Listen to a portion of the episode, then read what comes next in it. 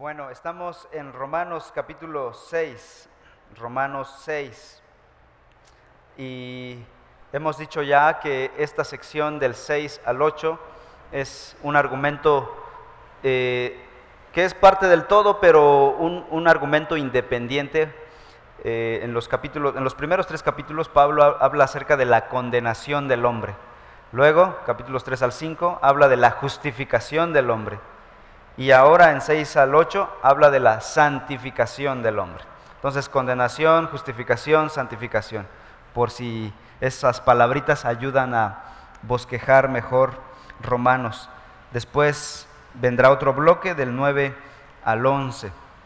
Ah, pero en esta sección, Pablo inicia el tema de la santificación, es decir, cómo la salvación es práctica en nosotros, cómo se ve en nuestra vida la justificación. La justificación no es algo solamente que queda en el mundo abstracto, como las, eh, las matemáticas, por ejemplo. Las matemáticas son abstractas, pero se materializan cuando tú vas a comprar un kilo de azúcar y pagas con 25 pesos. Materializas lo abstracto en algo concreto. Y la justificación es lo mismo, la, salvación es ciertamente espiritual y la doctrina de la justificación es algo que ocurre en el cielo, es una declaración judicial de que tú ya no eres culpable, de que ya no vas al infierno, tu estatus ha cambiado. Pero ¿cómo se materializa en tu vida diaria? ¿Cómo se ve en tu vida ahora, en tu familia, en tu trabajo, en tu corazón? Bueno, Pablo va a decir, la justificación se materializa con la santificación. Y de eso estamos hablando aquí, de eso vamos a hablar en estos meses venideros. Pablo comienza su argumento con dos preguntas. 6.1, Romanos 6.1. ¿Continuaremos en el pecado para que la gracia abunde? Respuesta, versículo 2. De ningún modo, dice Pablo. Segunda pregunta. ¿No saben que hemos sido bautizados en Cristo Jesús? Versículo 3. Respuesta, versículos 4 al 10. Sí, hemos sido sepultados con Él por medio del bautismo para muerte y para resurrección.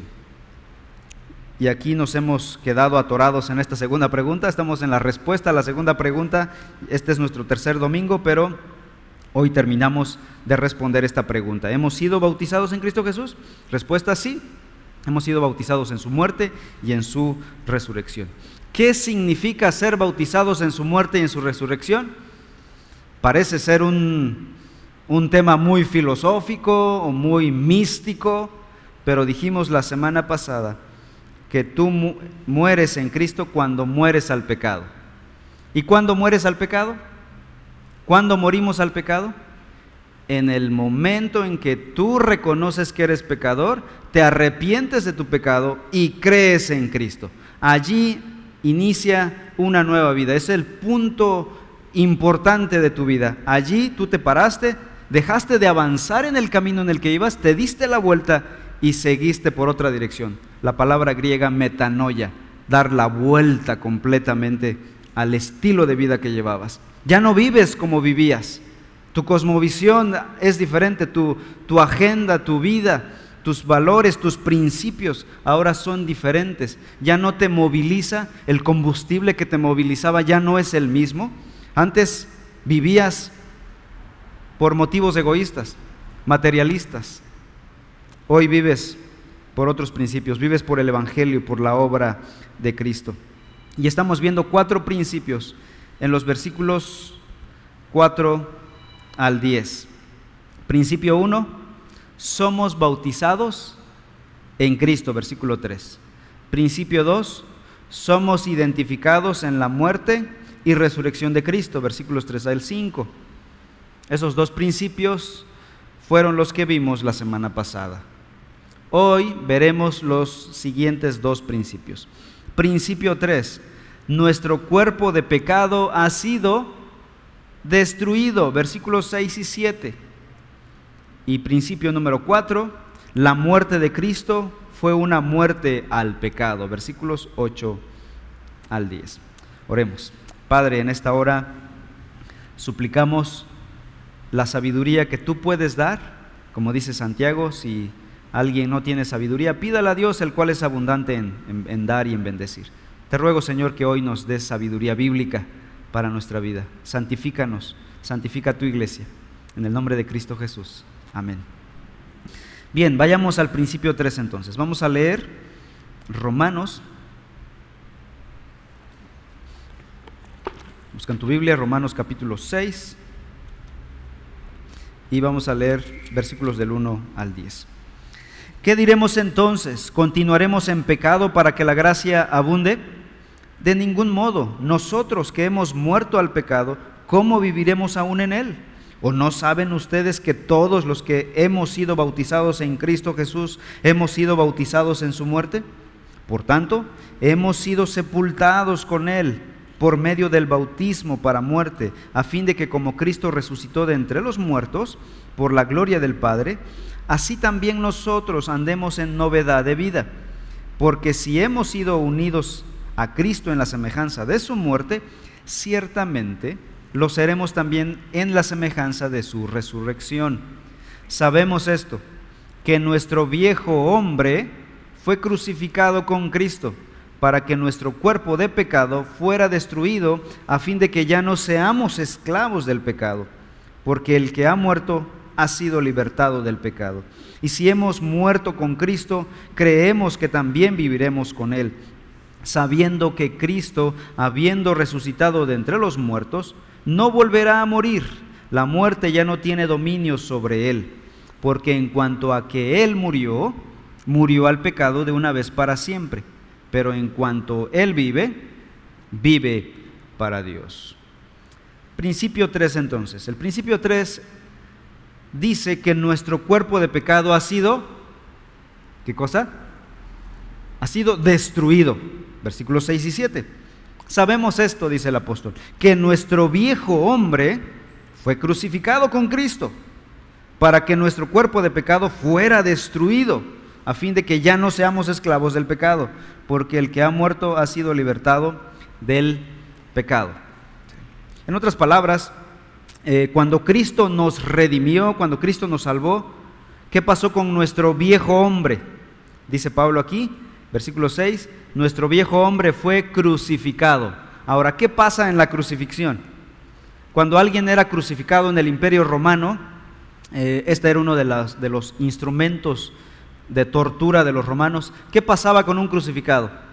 ¿Era nada más para darle una, una disciplinadita? ¿Cuál era la intención de los romanos al crucificar a alguien? Asesinarlo. No era simplemente, vamos a darle un escarmiento.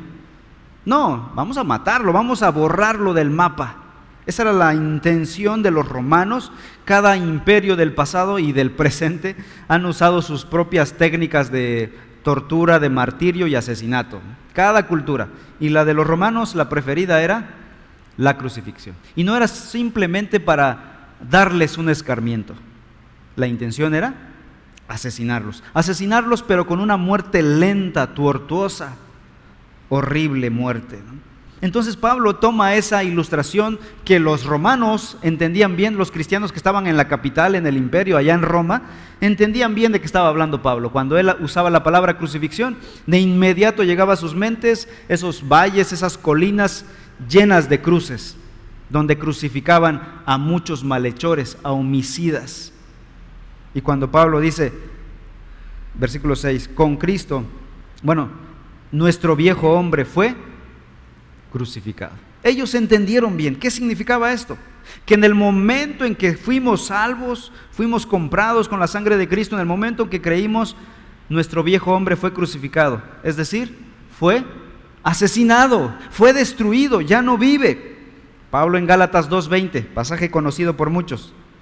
Con Cristo he sido crucificado y ya no soy yo el que vive, sino que Cristo vive en mí. Ya no soy yo el que vive, dice Pablo. Hemos sido crucificados. Y la vida que ahora tengo entonces en la carne ya no es mi vida, sino que Cristo vive en mí. Y la vida que ahora vivo en la carne la vivo por la fe en el Hijo de Dios, el cual me amó y se entregó a sí mismo por mí. En otras palabras, nuestra vida en Cristo no es una vida remendada, La vida cristiana no es una vida reconstruida, remendada, sino es una vida nueva, una vida diferente en Cristo Jesús. No es la vieja vida, pero con sus parches ahí, con una pasadita, con una, una lijadita superficial. Es una nueva vida que emerge desde lo interior, desde lo profundo. El Espíritu Santo está obrando internamente. Por eso es, es que esto es difícil. Si la vida cristiana simplemente fuera como cualquier otra religión, otra filosofía, sería más fácil.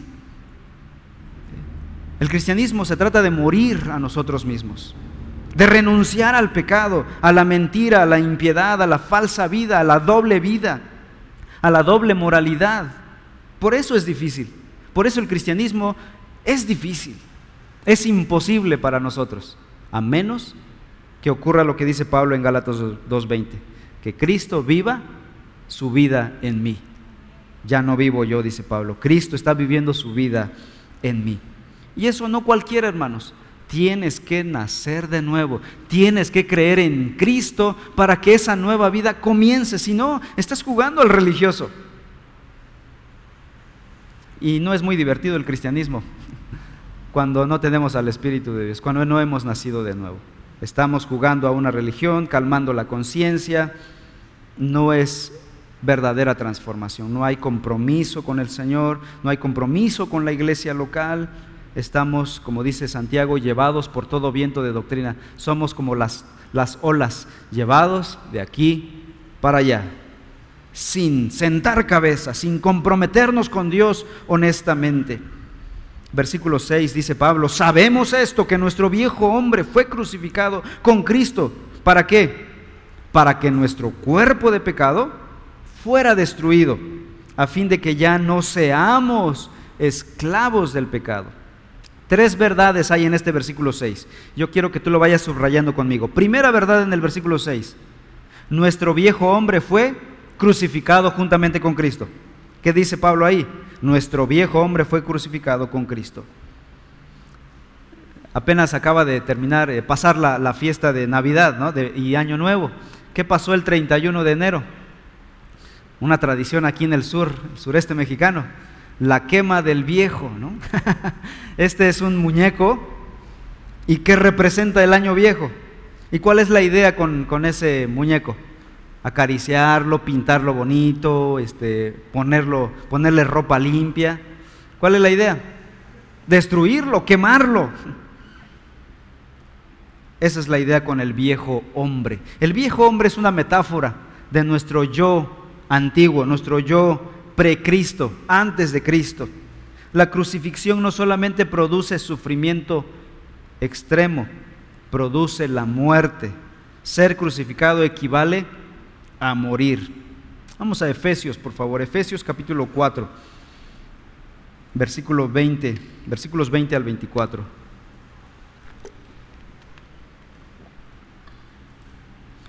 Efesios 4:20 en adelante dice, pero ustedes no han aprendido a Cristo de esta manera. Si en verdad lo oyeron, o sea, si han escuchado el Evangelio, si de verdad has oído tú el Evangelio, han sido enseñados por Él conforme a la verdad que hay en Jesús. Que en cuanto a la anterior manera de vivir, ustedes, ¿qué hicieron? Se despojen del viejo hombre, que se corrompe según los deseos engañosos, y que sean renovados en el espíritu de su mente, y que se vistan del nuevo hombre, el cual en la semejanza de Dios ha sido creado en la justicia y santidad de la verdad. ¿Cómo es este nuevo hombre del que nos revestimos? Un nuevo hombre creado en justicia y santidad. Gálatas 5:24, escuchen la lectura. Dice, pues los que son de Cristo Jesús han crucificado la carne con sus pasiones y deseos. ¿Qué han hecho? Los que están en Cristo, los que han sido unidos a Cristo, han crucificado la carne. Es decir, han muerto al pecado, a la carne con sus pasiones y deseos. ¿Qué significa esto? Significa que los creyentes verdaderos ya no están bajo el control del viejo hombre de pecado. ¿Qué significa que nuestro cuerpo de pecado ha sido muerto, ha sido destruido? que ya no estamos bajo el control del pecado. Colosenses 3, 9 al 10. Colosenses 3, 9 al 10. Dejen de mentirse los unos a los otros, puesto que han desechado al viejo hombre con sus malos hábitos y se han vestido del nuevo hombre, el cual se ha renovado hacia un verdadero conocimiento conforme a la imagen de aquel que lo creó. Ya no estamos bajo el control del pecado, hemos muerto al pecado, nuestro cuerpo de pecado ha sido destruido. La torre de control del pecado ha sido derribada. Esa es la primera verdad que vemos en el versículo 6. Segunda verdad que vemos en el versículo 6. ¿Qué sigue diciendo Pablo en el versículo 6? Para que el cuerpo del pecado sea destruido. Lo siguiente que vemos aquí es que el cuerpo de pecado está siendo destruido. El viejo hombre ya fue destruido, pero el cuerpo de pecado sigue siendo destruido. Tú dices, bueno, ¿ya fuimos o somos? ¿Fuimos en el pasado o seremos en el futuro? Pareciera haber una tensión contradictoria aquí, pero no. Pablo dice, en Cristo somos hechos nuevos entes, nuevos individuos, nuevas, nuevas personas. El estatus legal ha pasado de condenado, tenías aquí tu placa de condenado, te puedes imaginar con tu ropa de rayas, condenado, esperando la horca, la guillotina, pero ha cambiado tu estatus de condenado a justificado, justo a hijo. Eso ya ocurrió, pero dice aquí que nuestro cuerpo de pecado está siendo destruido se refiere a la santificación. La justificación ya ocurrió en Cristo, el día que creíste, pero la santificación está ocurriendo. Es como una muerte lenta y es doloroso morir en la carne, morir a nuestros deseos egoístas, a nuestras pasiones y concupiscencias. Es morir lentamente es difícil, es duro. Y tenemos muchos reveses, ¿no? Pero Pablo está diciendo, cristianos, si realmente han creído, su cuerpo de pecado está muriendo. Debe estar muriendo. Porque si está más vivo que nunca, eso refleja que en realidad no han muerto, es decir, no han creído en Cristo. Si no hay un avance en esa muerte lenta de morir al viejo yo, al egocentrismo, al pecado, significa que seguimos más vivos al pecado que nunca. Simplemente nos estamos dando una bañada de cristianismo, como bañarte de cualquier otra filosofía. Cuando creemos en Cristo, morimos al pecado. Sin embargo, las inclinaciones de nuestra carne, de este cuerpo mortal que tenemos, siguen vivas las inclinaciones. Irán muriendo en la medida en que seamos santificados hasta el día de la glorificación futura, hasta el día en que veamos a Cristo Jesús. Romanos 7, un poquito adelante, capítulo 7, versículos 15 al 23. Pablo dice, y vean quién está hablando aquí. No es un pecador vagabundo, es Pablo el apóstol, el santo Hijo de Dios. Pareciera ser su confesionario aquí en el capítulo 7. Vean cómo habla Pablo de sus propias luchas en su propia carne. Romanos 7, 15 al 23 porque lo que hago no lo entiendo, porque no practico lo que quiero hacer. ¿Quién está hablando aquí? Pablo, Pablo, ¿no estás practicando lo que, lo que quieres hacer? A ver, ¿de qué se trata esto, Pablo? Dice, sino que lo que aborrezco, eso hago. Pablo está aquí confesando sus pecados más bajos. No, los, no les puso nombres, no nos dijo cuáles eran esos pecados aborrecibles que estaba cometiendo pero él está consciente de esta lucha que hay en nuestra carne aún. Versículo 16. Y si lo que no quiero hacer, eso hago, estoy de acuerdo con la ley, reconociendo que es buena.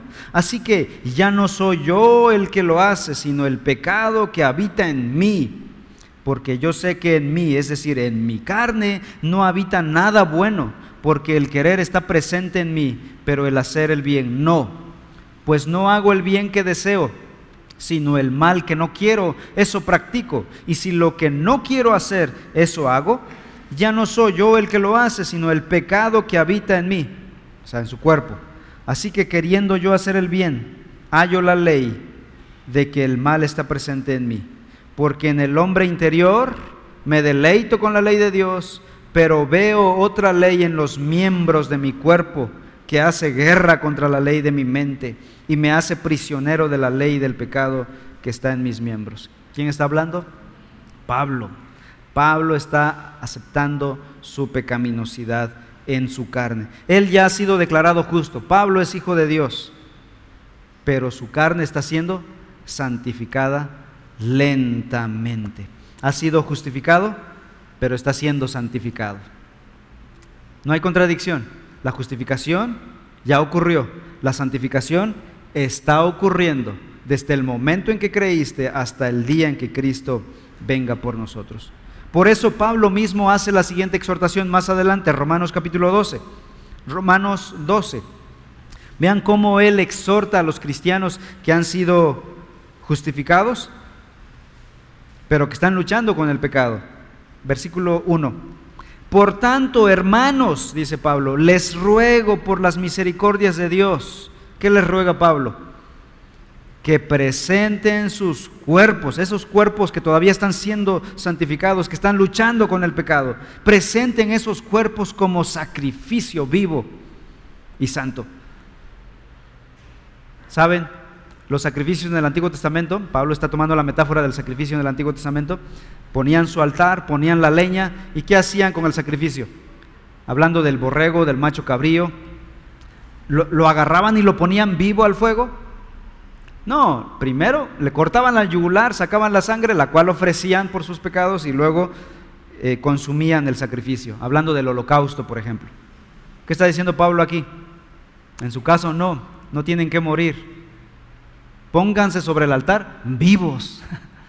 Y eso es doloroso. Un sacrificio vivo es doloroso, ir muriendo lentamente. El poder del pecado y el castigo del pecado ya fueron destruidos. Ya no tenemos condenación. Nuestro pecado ya no nos condena al infierno. Pero nuestro pecado que está en el cuerpo, nuestras debilidades y propensiones a pecar siguen presentes. Y saben que hermanos, esto nos debería alarmar, debería eh, encender nuestras antenitas de peligro, peligro. ¿Qué significa esto? Que yo todavía soy propenso a pecar. Y Pablo dijo, aquel que se crea estar firme, mire que no caiga, porque todavía somos propensos a pecar, somos vulnerables aún. Así que no puedes exponerte al pecado, no puedes jugar con el pecado, no lo hagas. Si sabes que eres vulnerable, ¿qué debes hacer?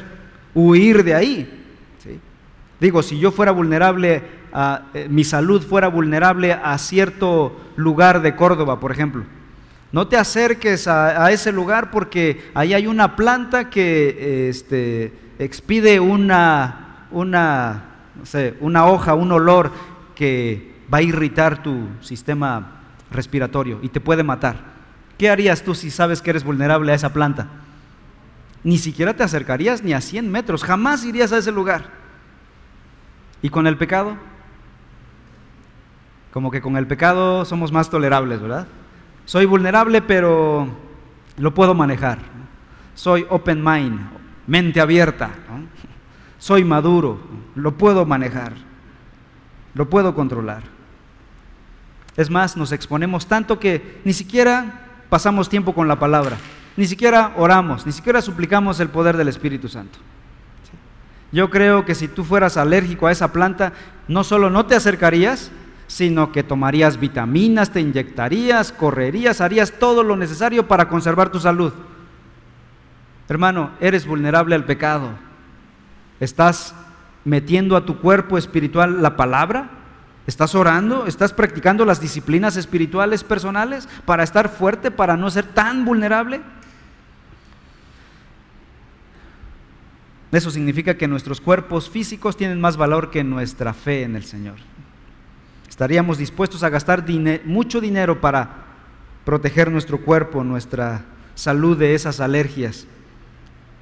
Pero ¿cuánto tiempo estamos dispuestos a pagar? ¿Qué costo estamos dispuestos a pagar por la santificación? Para cubrir esta vulnerabilidad espiritual. Tercera verdad en el versículo 6. Dice, voy a leer otra vez el 6 para no perder la idea. Sabemos esto, que nuestro viejo hombre fue crucificado con Cristo para que nuestro cuerpo de pecado fuera destruido. ¿Para qué? A fin de que ya no seamos esclavos del pecado. Es decir, tercera verdad aquí, ya no sirvamos más al pecado, dice Pablo. Vamos un poquito más adelante aquí en Romanos 6, versículos 17 y 18. Pero gracias a Dios que aunque ustedes eran esclavos del pecado, se hicieron obedientes de corazón a aquella forma de doctrina a la que fueron entregados. Versículo 18. Y habiendo sido libertados del pecado, ustedes se han hecho siervos de la justicia. Ya no somos siervos del pecado, somos siervos de la justicia. Ya no sirvamos entonces al pecado, ya no sirvamos al antiguo amo, ahora sirvamos al nuevo amo, a la justicia. Ahí mismo en Romanos 6, versículo 22. Pero ahora, habiendo sido libertados del pecado y hechos siervos de Dios, tienen por su fruto la santificación y como resultado la vida eterna. Entonces ya no somos siervos del pecado, somos siervos de la justicia y somos siervos de Dios, dice Pablo aquí. Ahora, dicho todo lo anterior, dicho, abordada las tres verdades del versículo 6, ¿significa eso que ya no debemos pecar o ya podemos no pecar en absoluto? ¿Ya podemos vivir en perfección? Yo no he visto a ninguno de ustedes caminar 5 centímetros sobre el piso, casi casi levitar, de pura santidad. Tampoco he visto una aureola en sus cabezas. Seguimos batallando con el pecado. Por lo, lo mismo que dice Pablo aquí, ya fuimos declarados justos, pero nuestro cuerpo de pecado sigue batallando con esta vulnerabilidad, esta debilidad. El pecado sigue presente en nuestro cuerpo, en nuestros miembros. Por eso el creyente es responsable delante de Dios. Él ahora ya recibió salvación, ya tiene vida en Cristo. Ahora es responsable de terminar de matar el pecado. Esto no significa que un cristiano ya no sea capaz de no cometer ningún pecado. Lo que significa es que ya no se encuentra bajo el control y el poder del pecado. Repito, no significa que ya no vas a pecar, significa que ya no estás bajo su poder y bajo su control. Ahora puedes decirle no al pecado. Antes no, porque era su esclavo. Y un esclavo es obediente a su amo. Y obedece a su amo. Obedecías lo que dictaba tu maldad interna, tu pecado. Pero ahora en Cristo, si realmente estás en Cristo, ya puedes decir no al pecado. Ya puedes renunciar a las prácticas malvadas. Cristo abolió la esclavitud, la esclavitud al pecado. Primera de Pedro 4, 1 y 2. Por tanto, puesto que Cristo ha padecido en la carne, ármense también ustedes con el mismo propósito. Está diciendo, ustedes son responsables pues quien ha padecido en la carne ha terminado con el pecado, para vivir el tiempo que le queda en la carne, ya no para las pasiones humanas, sino para la voluntad de Dios.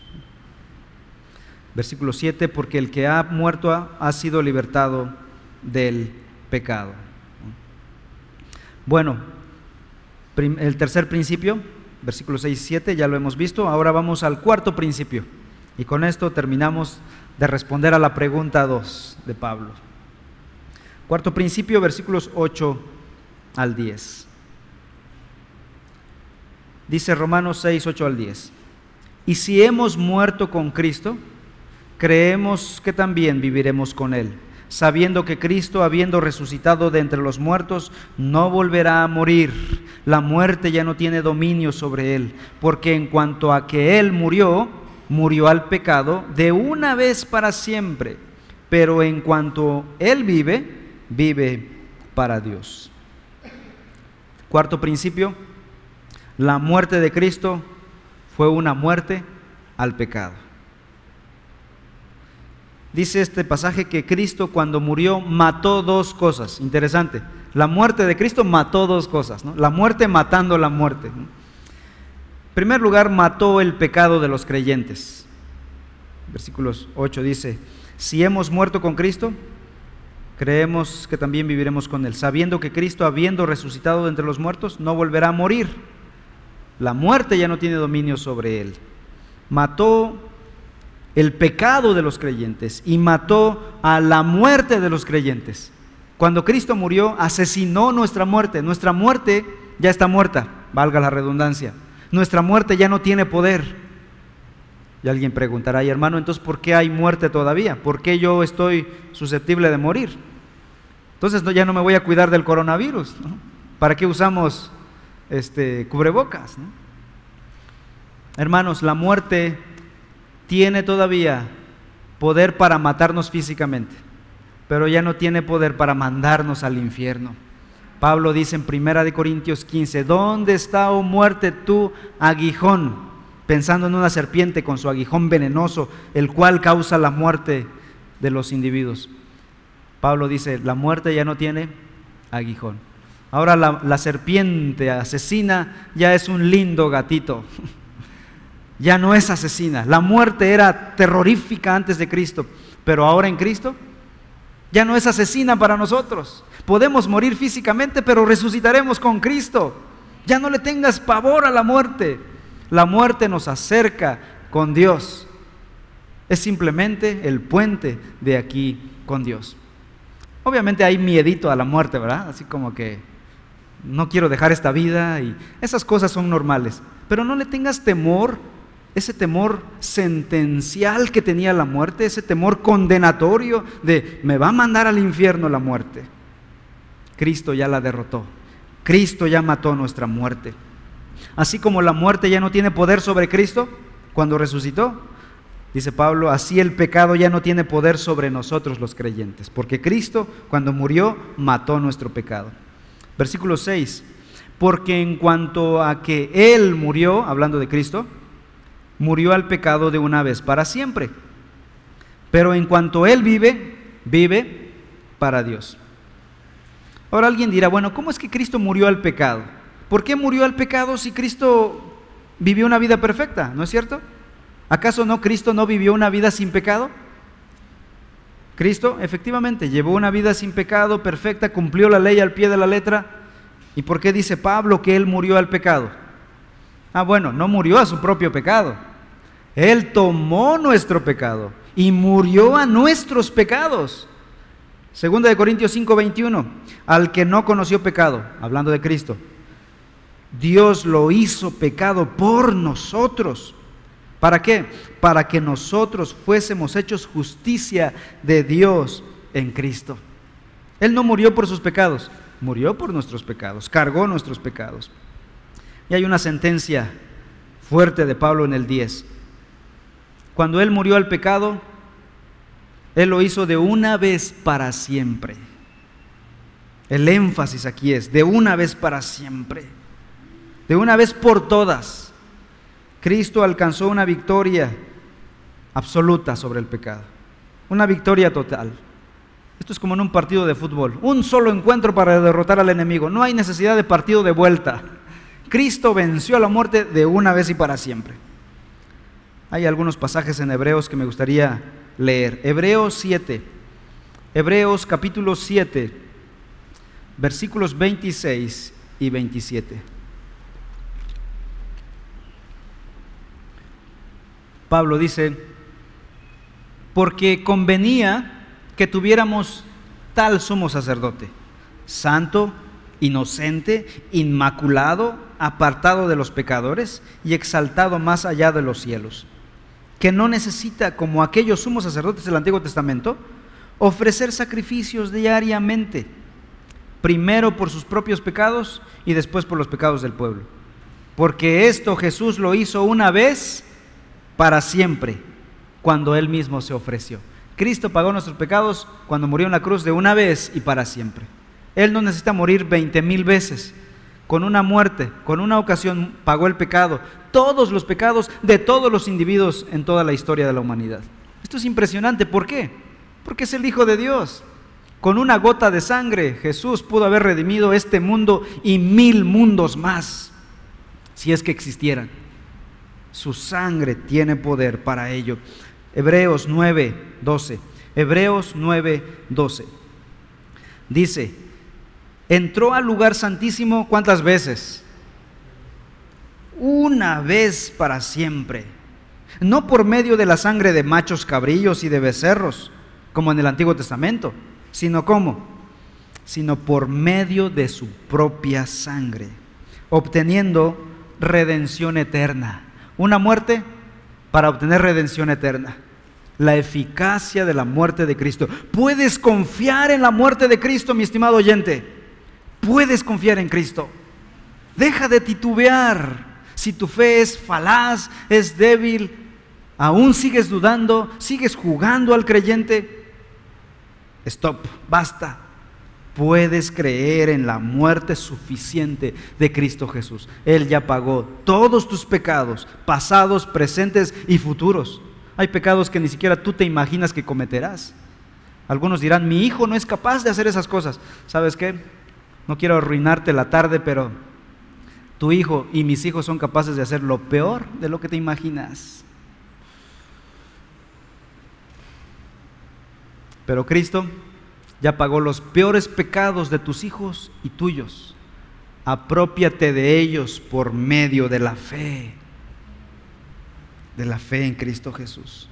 9:28, Hebreos 9:28. Así también Cristo, habiendo sido ofrecido una vez para llevar los pecados de muchos, aparecerá por segunda vez, sin relación con el pecado, para salvación de los que ansiosamente lo esperan.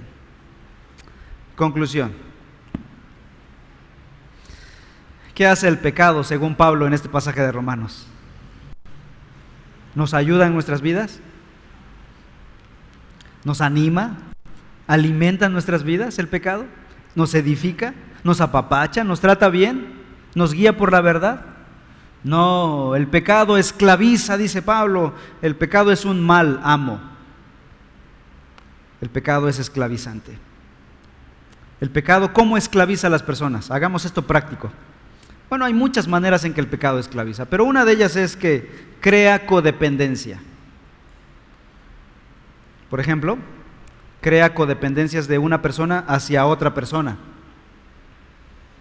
ya sea a un papá, a una mamá, a un familiar, a un hombre o a una mujer.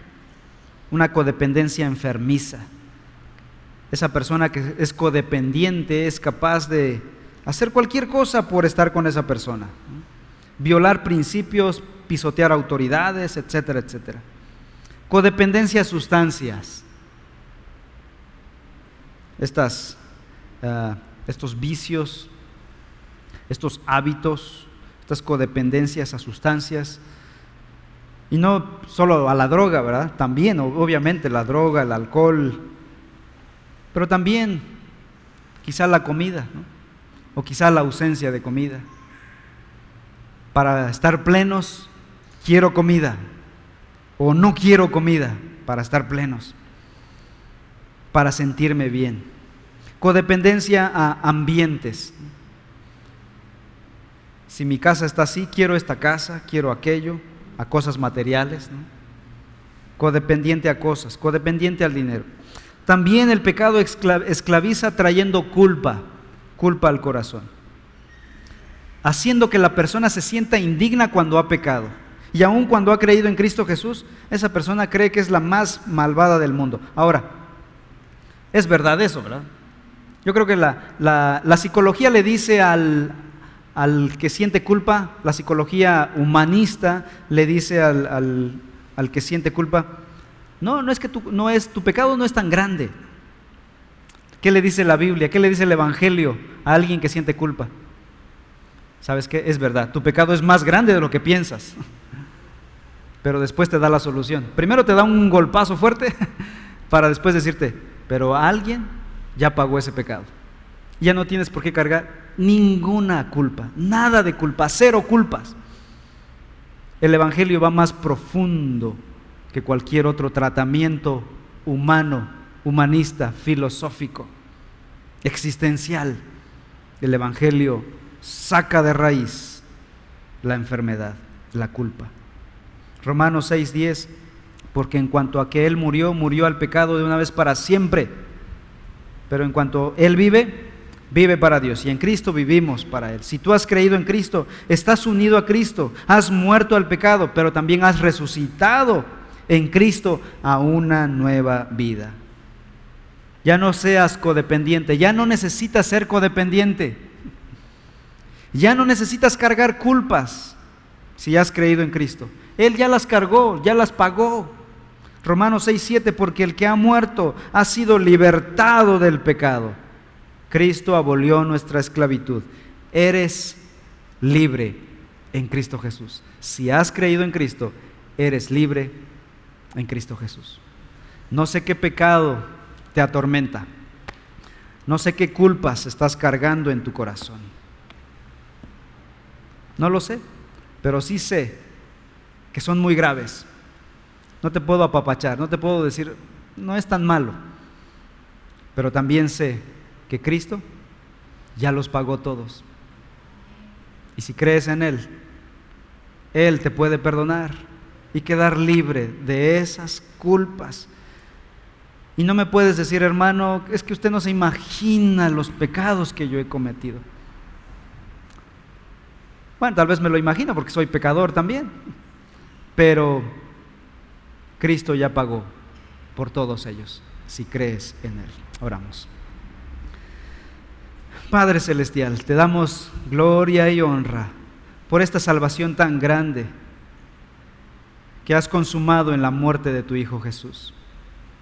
Qué amor tan grande de tu Hijo para morir por pecadores como nosotros. Pero qué gloria ahora tenemos en Cristo al ser nuevas criaturas, ser renovados, ser transformados, ser tus hijos y ser parte de la familia de Dios. Gracias, Padre. Gracias por la nueva obra que estás haciendo en nuestros corazones, renovando nuestros corazones. Gracias por la buena noticia de que Cristo ya pagó por nuestro pecado y de que podemos ser declarados justos. Te pedimos, Señor, que sigas obrando en los que hemos creído tu santificación. Sigue transformando nuestros corazones. Te lo pedimos en el nombre glorioso de tu Hijo Jesús. Amén. Que Dios les bendiga, hermanos.